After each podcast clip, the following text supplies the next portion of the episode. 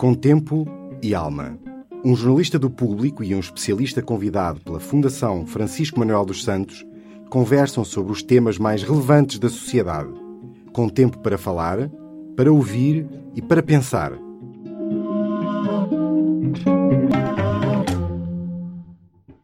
Sou a Teresa Firmino, jornalista de ciência, editora de ciência do Jornal Público.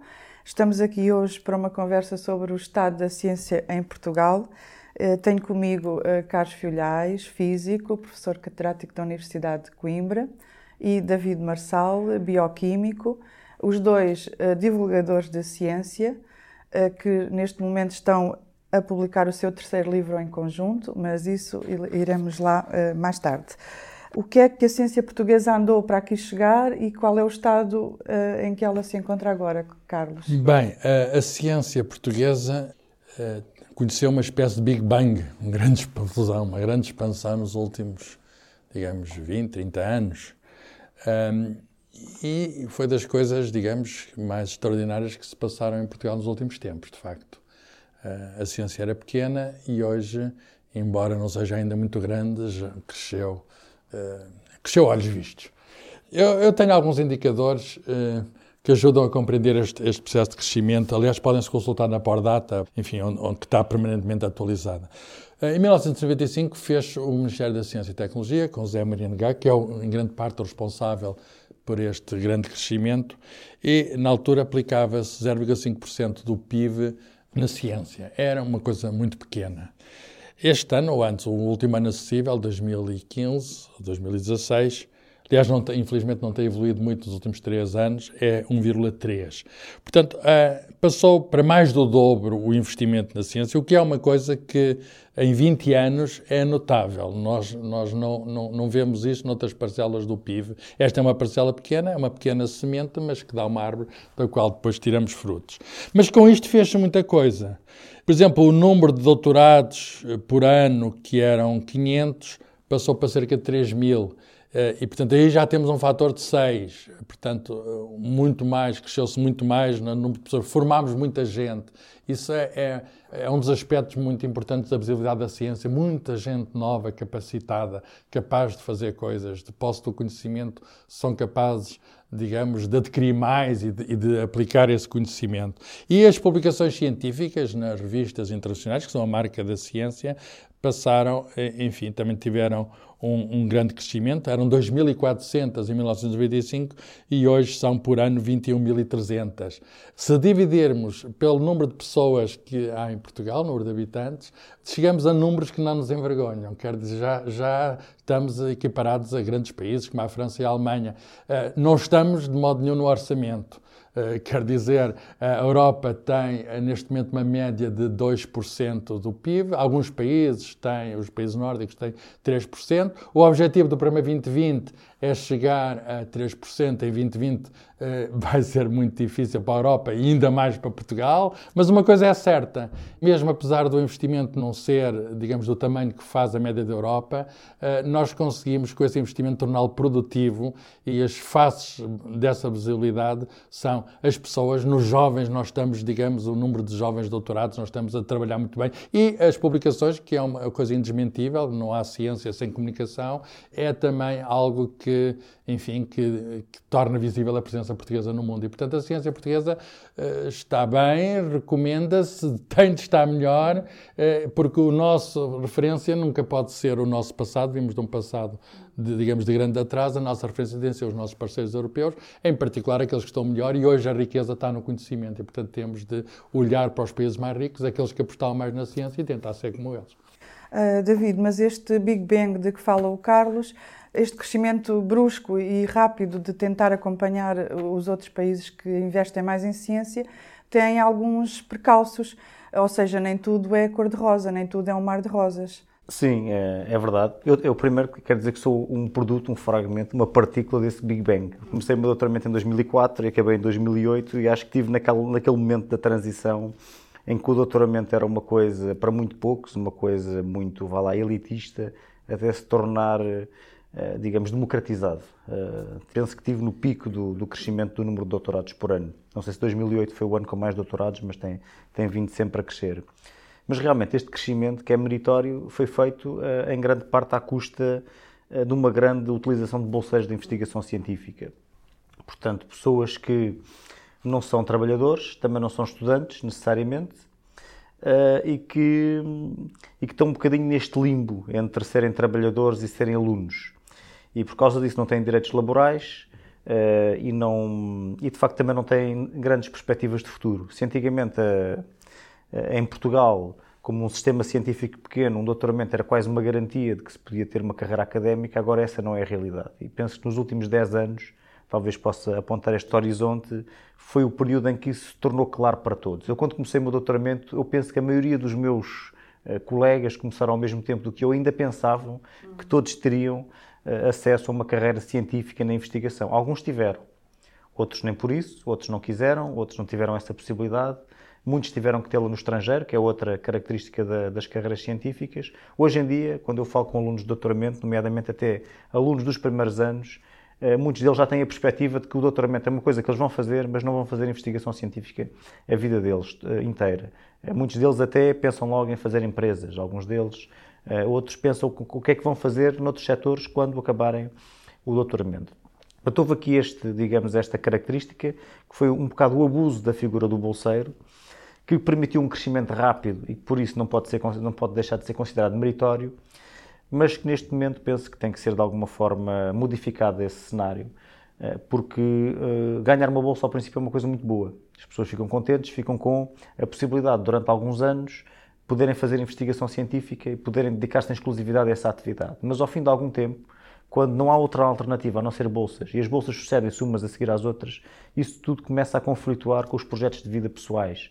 As bolsas são renováveis anualmente, portanto, e não, não há sequer a ideia de um despedimento, há simplesmente a ideia da não renovação. Hum. Não há nenhum processo, é uma decisão de uma pessoa, o, o orientador do bolseiro, o supervisor do bolseiro. Eh, não confere direito a subsídio de desemprego, eh, implica contribuições para a segurança social por um valor inferior ao salário mínimo, é prejudicial para eh, toda a carreira contributiva na segurança social. Portanto, neste momento é um grande desafio, é de facto alterarmos o panorama da investigação em Portugal de modo a que não dependa tanto, ou idealmente não dependa nada, desta mão de obra extremamente low cost dos bolseiros. Portanto, ser cientista eh, bolseiro é ser um precário, mas uh, há uma legislação nova de, uh, relativa ao emprego científico que procura, de alguma maneira, combater um pouco isso, mas será suficiente? É uma, é uma legislação suficiente que pretende contratar 3 mil investigadores, mas para contratos de 3 anos, mais 3 anos, pagos pela Fundação para a Ciência e Tecnologia? Consideram que esta legislação atual é suficiente? Eu considero que é sempre melhor ser um precário uh, com um contrato de trabalho do que ser um bolseiro. Portanto, nesse aspecto, isso é, um, é uma mudança no sentido positivo. Uh, se será o suficiente, o futuro dirá, nomeadamente na forma como ela terá a possibilidade de se concretizar ou não. Ou seja, também sabemos que tem havido oposição a esta legislação por parte de responsáveis das universidades, por parte de reitores, nomeadamente, que terão algumas oposições, algumas se calhar fundamentadas, outras talvez não. Portanto, eh, depende muito do grau de concretização. Eh, eu sou favorável a, mesmo que haja problemas, mesmo que haja algum, alguns percalços, eu sou sempre favorável a alterar uma situação e não deixar tudo no mesmo status quo, uh, dos, que é um sistema de castas, aos bolseiros e, a, e, aos outros. Portanto, eu sou favorável a tudo o que queira alterar esta situação. Quer dizer, a mudança, a mudança aqui é, é boa, é positiva. Uh, Avaliá-la ainda é um pouco cedo. Uh, há sempre o perigo de, digamos, estas alterações serem feitas bochechos e por grandes pressões de momento e depois voltar a, reaparecer o problema da falta de emprego científico. Uh, devíamos ter um, um, digamos, um programa mais sustentado e não querer resolver o problema agora de, digamos, do contingente que está, que de facto é numeroso e é o primeiro primeiro que se põe, mas um, ver a mais a médio e a longo prazo uh, questões essenciais como a renovação dos corpos docentes das universidades e dos institutos politécnicos, porque de facto a renovação geracional tem de ser uma coisa permanente, não se faz agora de repente para uma, tem de ser um processo permanente. E se nós agora, vai, vai haver sempre um abismo geracional, porque houve um tempo em que não entrou ninguém. E depois agora, se entrarem alguns e depois houver um tempo em que não entrou ninguém, nós temos o mesmo problema a repetir, isso significa que não aprendemos nada. Por outro lado, há outra questão que é, eh, quando falamos desses empregos, estamos a falar em empregos públicos, não é? Porque as, as escolas superiores, a maior parte são do Estado, a maior parte daqueles que fazem investigação, pelo menos estão no Estado. A questão é, e o resto? E a economia? E as empresas? Será que estão e querem contratar doutorados? Estão dispostas a contratar doutorados? E aqui temos, de facto, um problema mais difícil de enfrentar. Nós ouvimos falar muito de startups, etc. Agora com o F-Summit, com, com esses foguetes todos que estão a deitar, tudo isso é bom, tudo isso é positivo, mas a questão é está a crescer o número de doutorados nas empresas e eu receio bem que não esteja a crescer na medida suficiente. Porquê? Bem, há várias razões para isso. Uh, mas talvez, digamos, muitas empresas, a maior parte das empresas são pequenas e médias empresas, às vezes muito pequenas, Uh, e essas empresas não têm necessidade, de facto, muitas delas, até muitas vezes, digamos, os gestores, os donos, os proprietários, são pessoas que enfim, que até não têm, por vezes, a formação suficiente e não percebem, eh, digamos, o retorno, até porque é caro, é mais caro do que contratar uma pessoa com menos formação.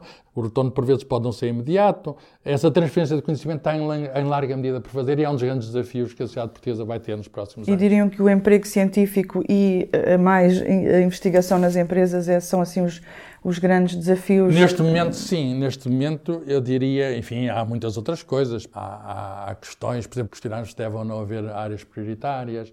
Podemos questionar se o modelo de avaliação que está a ser realizado se é ou não melhor. A nossa participação em programas internacionais deve ser mais numa área ou na outra.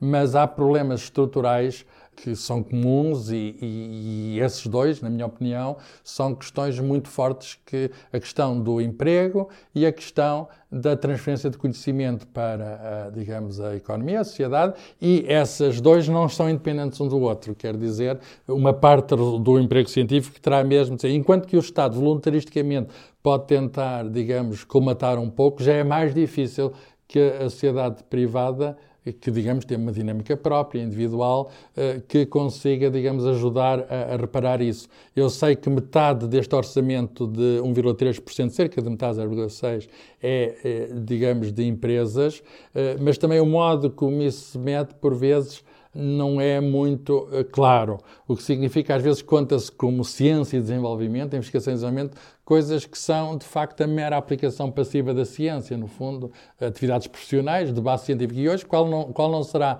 a atividade profissional que não está eh, de uma moda ou de outra, ainda que indireta, baseada na ciência. E, portanto, é por vezes uh, difícil nas estatísticas saber se aquilo é mesmo ciência. Mas o que é certo é que nos países mais desenvolvidos, e é para esses que temos de olhar, uh, não é metade ou menos de metade a participação do privado no investimento, no esforço uh, em ciência. Eu, eu, falo em investimento e não falo em despesa. Uhum. no investimento, é, por vezes, nos países como a Suécia, é dois terços.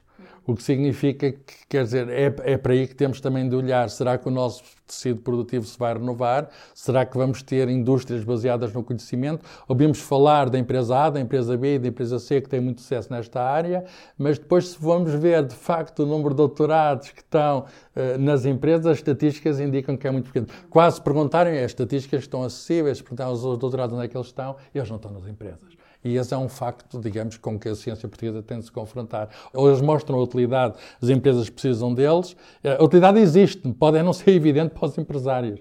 Ou, ou então, eh, digamos, temos um problema da ciência ser exclusivamente ou maioritariamente pública e isso, de facto, não é bom.